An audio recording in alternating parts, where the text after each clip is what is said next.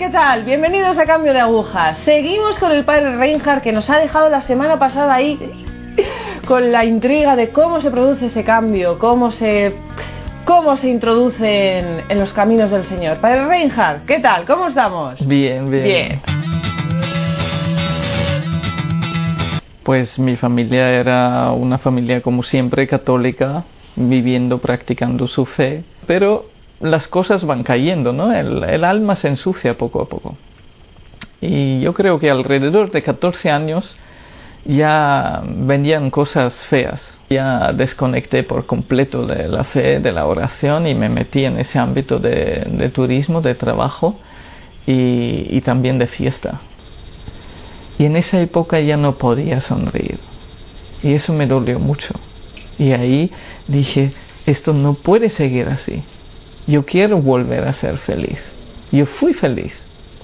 Y bueno, en este tiempo en casa tengo una experiencia de Dios muy fuerte. El día de Navidad, mm, que el Papa suele dar la bendición Sí. urbe et orbe, pues mi madre entra en la habitación y dice, oye, que va a hablar el Papa, ¿por qué no lo escuchas? y me cambia el programa. Y yo digo, no, no, no, no, no, no, eh, no me interesa. Y ella se sonríe y se va. Yo cambio otra vez, otra vez el programa. Y ¿qué pasa? Que el, el mismo canal de radio transmite también al, al Santo Padre. Y dije, si estos transmiten al Santo Padre, todo el mundo lo transmite. Y no hay nada que hacer, que esperar a que pase y ya está. Era el Papa Juan Pablo, San Juan Pablo II en aquel entonces. ¿no? Y cuando él empieza, no dice nada, solo feliz Navidad en no sé cuántos Sí. idiomas y da la bendición. Pero mientras él habla, algo pasa en mí y es muy fuerte. Y yo digo, ¿quién es este hombre que tiene tanta influencia sobre mí, que, que, que me revoluciona interiormente, ¿no? Y en ese momento Dios ya empieza a actuar. Pasa toda una película en, en nada, en un instante. Yo veo y reconozco claramente todos mis pecados. Reconozco que Dios existe. Por primera vez tengo una certeza absoluta y que es Jesucristo. Y que yo todo lo que había hecho era buscar amor, pero muy equivocadamente. Y que era Jesucristo ese amor que yo buscaba. Y en ese instante yo siento una libertad absoluta. Porque claro, tenía que decidir o seguir este amor o seguir mi propio camino. Y sabía que si yo quería seguir este amor tenía que cambiar radicalmente mi vida. Y lo más difícil de cambiar es el pensamiento. Yo ya tenía mi propia filosofía de vida. Pero a la vez sabía que mi camino no me iba a llegar a ningún lado menos a, a la autodestrucción. Y así tomé la decisión por Dios. Y sentía una felicidad tremenda, felicidad que yo sabía que no venía de ninguna cosa, sino solo de Dios podía venir. Felicidad que duró por lo menos un mes. Ay, madre, solo un mes. Bien, se tiene que entender que eh, yo en aquel entonces cambié muy despacito. Empecé, tuve que aprender a rezar otra vez. Y en eso quedaba. Dios existe, además como un Dios perfectamente compatible con la nueva era, Dios que yo todavía me hago a mi gusto, y oración también, bueno, aprendiendo, volviendo al Padre Nuestro, al Ave María, gracias a Dios, a mi madre, también ya introduciéndome otra vez en el Santo Rosario. Alguna vez volví a misa, lo que no me gustaba para nada porque no tragaba ninguna de las homilías porque hablaban del infierno, del pecado y no sé más cosas. Después de ese mes, pasa ese mes y ¿qué ocurre? ¿Dónde estamos? Ese mes coincide con el final del servicio civil, Mm, servicio soci- social durante un año, ¿no? Y me tengo que buscar algo. Pero ya me gustaba ese trabajo. Hostelería ya no quería. Mm. Pues, ¿qué haces? Pues, trabajo social.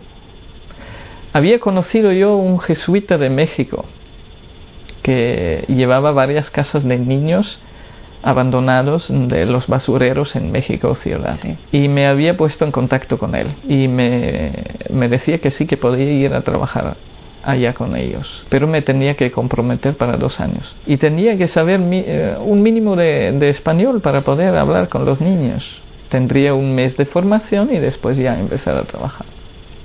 Dije pues ya está a preparar este, este, viaje, este tiempo pasaba en casa, ya intentaba comportarme mejor, lo que todavía costaba, empezaba ya poco a poco la práctica cristiana. Y en Semana Santa mi madre me invita a un retiro espiritual, ejercicios espirituales en silencio, claro, yo no tenía ni idea. Eh, era la, la comunidad de San Juan, recién llegado a Austria, tenían todavía el monasterio, las habitaciones sin camas y me dijo, ¿estás dispuesta a dormir en el suelo? Digo, sí, no lo podía negar porque estaba acostumbrado a ello. Dice, pues si quieres, mañana por la mañana vienes, aunque nosotros empezamos ya esta tarde, te metes en los ejercicios. Y de alguna manera sentí mucha felicidad de, de haber dicho que sí. Y me fui. Y claro, me perdí la charla de introducción y no tenía ni idea de lo que iban los ejercicios pero poco a poco iba descubriendo a través de las charlas el gran amor de Dios, etc. Y el Viernes Santo nos llevan a otra iglesia mm, del pueblo para un acto penitencial, claro. ¿Qué me explicaron? Ahí vamos a cantar unos cantos y rezar. Lo que yo no sabía que esto también incluía la confesión. ¿Y cuánto tiempo hacía? unos años. Y, cuando veo que todos pasan por el confesionario ya me puse nervioso. Dije, ¿qué voy a hacer yo? Yo no quiero entrar ahí, no, no, no sé cómo hacer. Y sabía el equipaje que llevaba encima, pero no había entendido todavía la grandeza de la liberación del pecado a través del sacramento de la confesión. Pero para no hacer el feo, pues me metí y sentía también como el Señor me empujaba fuertemente, ¿no? Siempre cuando yo hice un paso de estos sentía esa alegría. Y cuando yo experimentaba esa alegría a por ello no y después me confesé como pude. ¿No? un principio.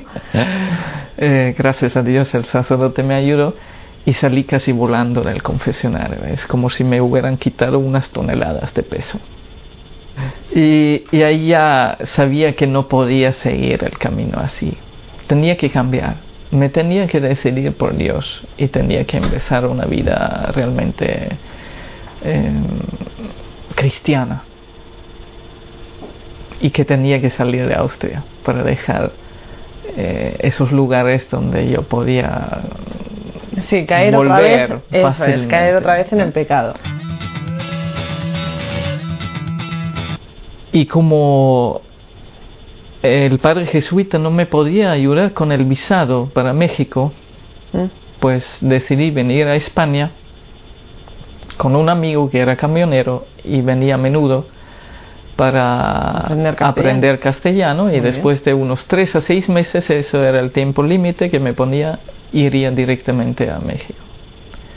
Y en este viaje tengo la tercera experiencia de Dios muy fuerte, muy fuerte que es la de la providencia, donde Dios me acompañaba continuamente, donde era como sentir radicalmente que alguien caminaba a tu lado. aparte de, tantos regalitos cuando me perdía, cuando tenía hambre, cuando porque yo caminaba con la mochila durante días en la montaña incluso. Claro, totalmente solo, sin ningún tipo de recurso. O sea, Recursos sí, yo como había trabajado yo tenía la tarjeta de crédito, pero quería vivirlo a lo pobre. Y en ese viaje entiendo que lo que más me importaba era volver a casa un día para pedir perdón a mis padres por todo el mal que había hecho. Y también entendí que tenía que avanzar ya más, que no podía dedicarme solo a caminar, que ya había visto lo que tenía que ver y tenía que seguir. Y más tarde entendía perfectamente el por qué el Señor me guiaba realmente de un lugar al otro, aunque yo no entendía. Vale, hablemos de esos lugares. Hablemos de los lugares claves en los que... Volví a Cuenca. En Cuenca ya sufro una pequeña crisis, no encuentro lugar. Entro en una iglesia. Un sacerdote celebra solo la misa.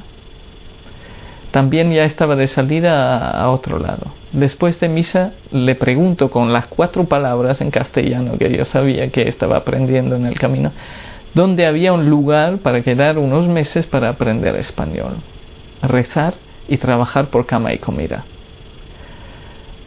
Y le pongo el mapa delante y lo que yo entendí me indicaba un pueblo que era priego donde en el mapa vi la señal de un monasterio y ya me hice yo mi propia película. Lo que yo entendí era, ahí hay un monasterio de frailes ancianos que siempre necesitan ayuda.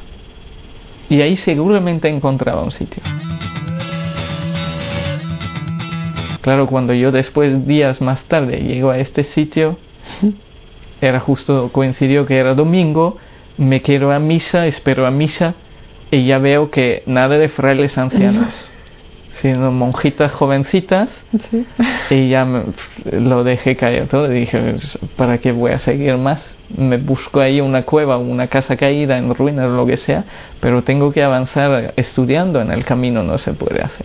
Y después de misa me tiro ahí al, al, lado de la iglesia en el suelo a descansar un poco y a pensar a ver qué, qué es lo que hago. Y después de cerrar las puertas el párroco se me acerca y me quiere dar un poquito de dinero. Y yo le dije, no, no, no, dinero no quiero, no necesito dinero. Necesito un lugar donde puedo dormir durante por lo menos un mes para aprender español. Y él me mira Imagínense, pelo largo, barba, ropa rara, mochila. A puf. ¿Dónde meto yo a este? y me dice, para un mes no, pero para una semana puedes quedarte. Y ya, para mí esto era la gran esperanza. Y en esta semana voy conociendo a las hermanas de vista. Ellas me ven ir todos los días a, a misa y ya me preguntan qué es lo que hacía. Y yo se lo expliqué. Y, y van y piden al párroco si podía quedarme más tiempo. Y ya consiguen para un mes. Dije, fenomenal, esto es una maravilla. Y después de una semana, el 16 de julio, tienen una celebración las hermanas, que es entrar al noviciado. Claro son las siervas del hogar de la madre y antes de y me invitan a la celebración digo bueno como no lo he visto nunca ¿por qué no además como iba a misa todos los días y antes de misa estoy en la iglesia rezando y alguien me coge del hombro. Y me empieza a hablar en español claro no entendí nada todavía. Y me dice hablas francés digo sí. Y me empieza a hablar en francés y lo primero que dice es eres tú el joven que quiere ser sacerdote, y ya te puedes imaginar cómo se me descuadraba todo. Digo, no, no, no, no soy yo. Y se sonríe el sacerdote, que es el padre Rafael, y me dice, bueno, si quieres, yo es que me tengo que preparar ahora para la celebración, pero nosotros después de misa tenemos un pequeño convite en el monasterio, si quieres te vienes y ya hablamos. Y como había comido por el medio, ahí me tenía enganchado. y nada, después hablando con el padre Rafael, me explica lo del hogar de la madre, no entiendo nada, nada en absoluto. Y después me dice, ¿y tú qué haces aquí? Y le explico la realidad que yo buscaba. Y después unos momentos de silencio dice, mira, si quieres yo te ofrezco de venir con nosotros mañana hacia Cantabria. Ahí trabajas, aprendes castellano y si ves que no es lo tuyo, en 10 días te marchas otra vez y te buscas otra cosa, ya sabes cómo se hace. Y yo digo, es que es eso lo mío. Pero a la vez dije, qué locura, qué locura. no conozco a nadie. Y, pero digo que sí, y de hecho sentía una felicidad muy grande. Y el día siguiente vine con ellos a Cantabria a ver si, si podía estar. Era... Sí, bueno, por lo, mi idea era estar como mucho unos meses y ya salir para México. Eso era mi idea, nada más. Pero después el Señor pues cambia las cosas. Yo escribo a mi madre diciendo estoy aquí en el hogar de la madre, tienen una espiritualidad carmelitana, explico un poquito las misiones y al final pongo no sé por qué estoy aquí, pero bueno, sigo aquí, estoy, estoy bien aquí. Y mi madre tiene la cara de responderme enseguida diciendo yo sí sé por qué estás ahí. Y después me explica dos cosas que no sabía para nada. Dice, desde que tú saliste de casa, yo rezo todos los días a Santa Teresita del Niño Jesús. Ella es carmelitana y dices que tienen espiritualidad carmelitana.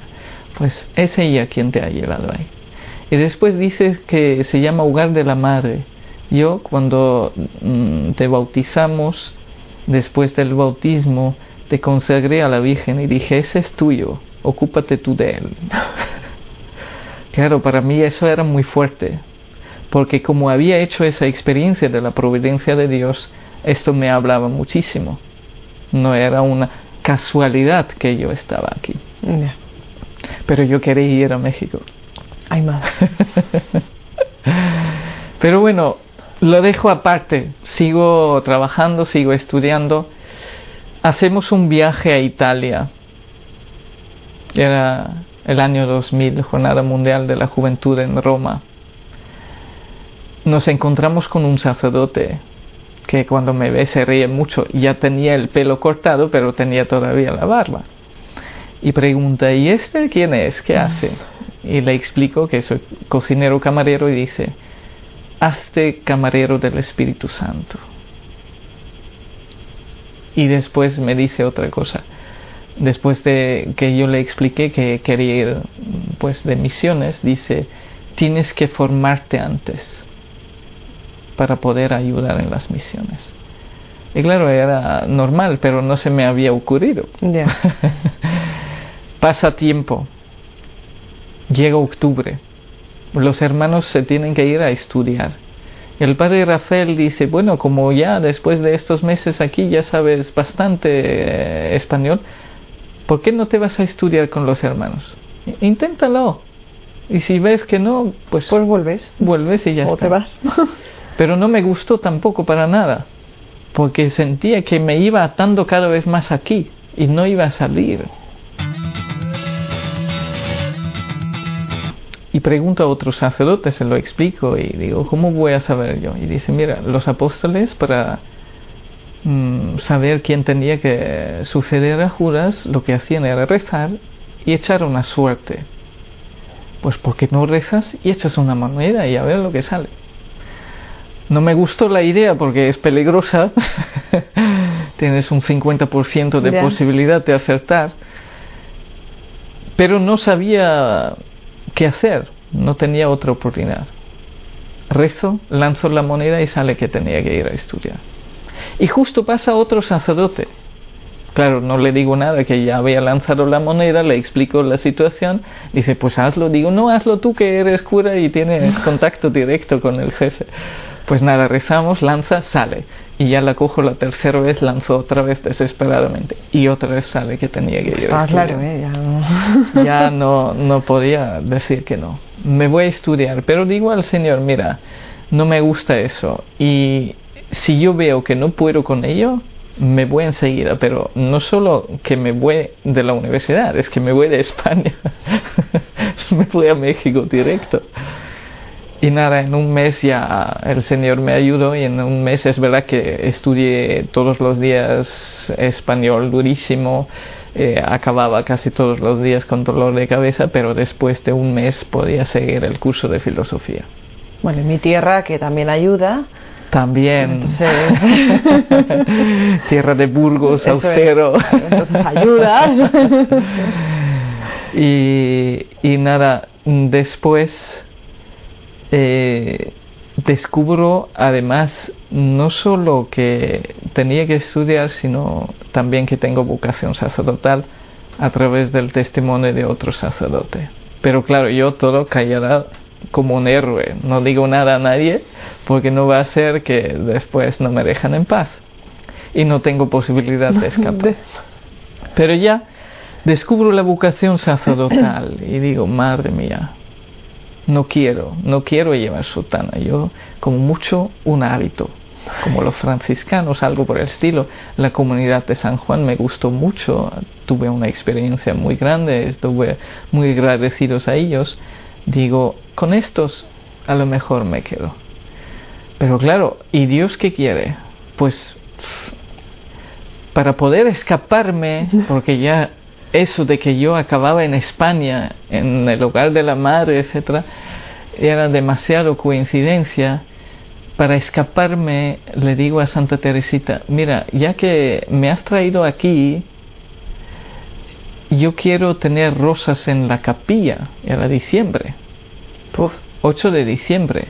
Además, en la casa de, que estuvimos teníamos ejercicios espirituales y nadie venía a la casa ni nadie se iba de la casa. Era imposible de que apareciesen rosas. Por tanto, para mí eso era la, la puerta de escape. Y nada, rezo a ella, hago ese, ese trato con ella, si aparecen rosas me quedo. Y el 8 de diciembre había tres rosas rojas delante de la Virgen. Digo, será verdad pero sentía una felicidad muy grande. ¿Por qué? Porque era signo de Dios. Era signo que, que Dios me hablaba y me guiaba, ¿no? Pero todavía muy burro, digo, bueno, para que yo entendiese bien, me tienes que hablar claramente. Realmente, inconfundiblemente. Pasan las semanas, un día se me acerca el padre Félix, dice, ¿podemos hablar? Digo, sí.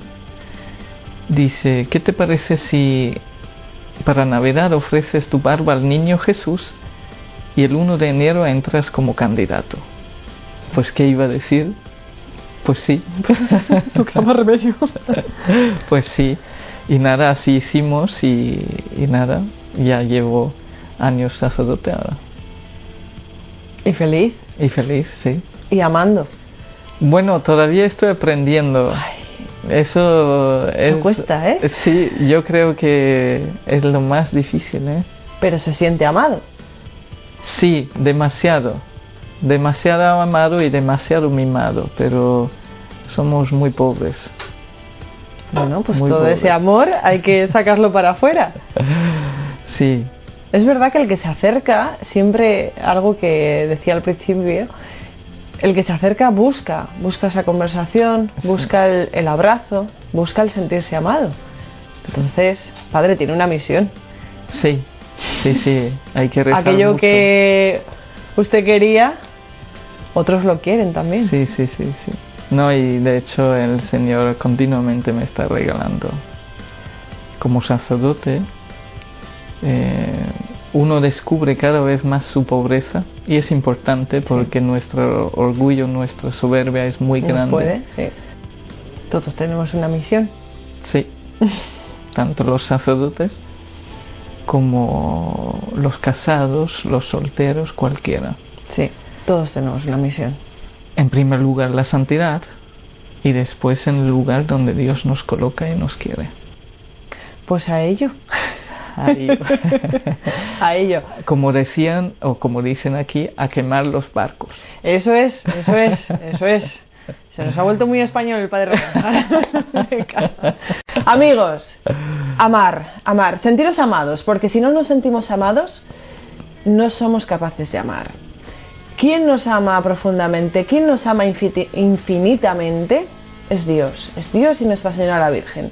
Sentiros amados, sentiros amados, buscad ese amor.